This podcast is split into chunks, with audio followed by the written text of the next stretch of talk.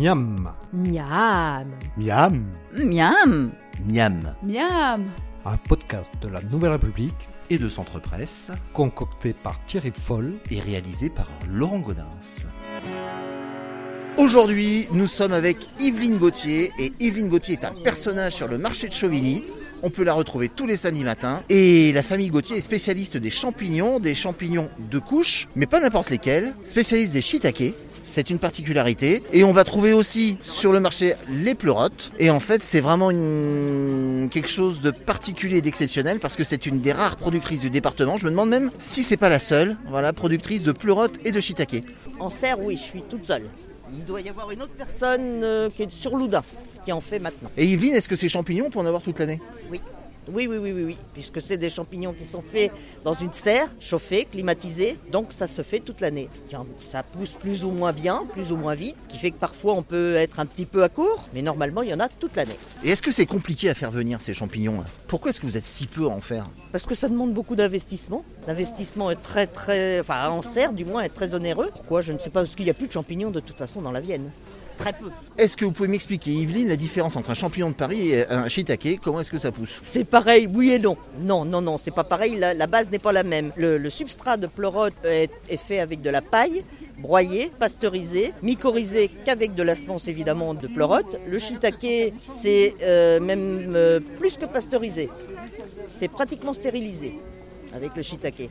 Euh, la pleurote, enfin le pleurote, ça pousse en trois fois sur une, à peu près deux mois. Alors que le shiitake, il lui faut facilement trois semaines, un mois avant de commencer à pousser.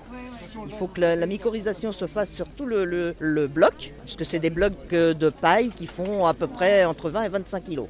Il faut donc après les ouvrir pour que les champignons puissent sortir à travers. Le shiitake, c'est une variété de champignons, tout comme le pleurote, tout comme le champignon de Paris qui peut, que l'on peut trouver blanc ou marron. Voilà, c'est des variétés de champignons. Le shiitake, comme son nom l'indique, effectivement, est un champignon qui est asiatique, mais que l'on fait en France depuis quasiment euh, une centaine d'années. C'est un champignon très très goûteux, qui tient très bien à la cuisson. Et ce que j'aime bien dans le shiitake, c'est qu'il y a quasiment pas de perte. Alors qu'un champignon de Paris, euh, quand vous, ouais, 50%. 50%. Voilà, c'est un champignon qui a beaucoup moins d'eau. Champignon de Paris, il y a 95% d'eau, alors que dans le shiitake, on va être à 60-65% d'eau. Mais c'est un champignon très goûteux. qui ressemble un peu au cèpe, mais qui, est, contrairement au cèpe, a des labels. Ça a un peu le gras du cèpe, mais c'est pas du cèpe. Alors aujourd'hui, qu'est-ce qu'on va faire, Laurent, avec ces shiitake? On va faire une belle recette en fait de au shiitake, de la pâte feuilletée maison, une sauce au shiitake à base de crème. On va y mettre aussi à l'intérieur quelques petits cubes de potimarron. Cette croûte au shiitake, on peut aussi la faire avec des morilles, mais là ça va vous coûter nettement moins cher. Et surtout avec les shiitake d'Yveline, vous allez voir un véritable plaisir. Merci beaucoup Yveline et on aura appris que le pleurote est donc au masculin. Oui, c'est un pleurote. Merci de nous avoir accueillis.